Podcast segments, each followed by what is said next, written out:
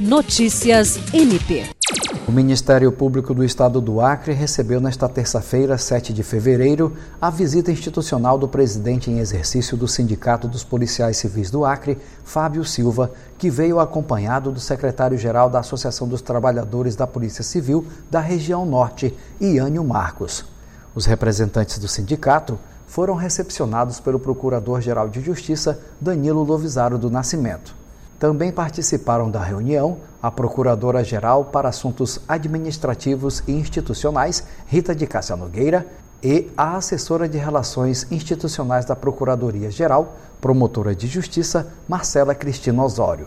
Na ocasião, foram discutidas demandas referentes ao trabalho realizado pelos policiais civis no estado do Acre, bem como o estreitamento das relações entre o Ministério Público e o sindicato na busca de uma atuação policial cada vez mais eficiente.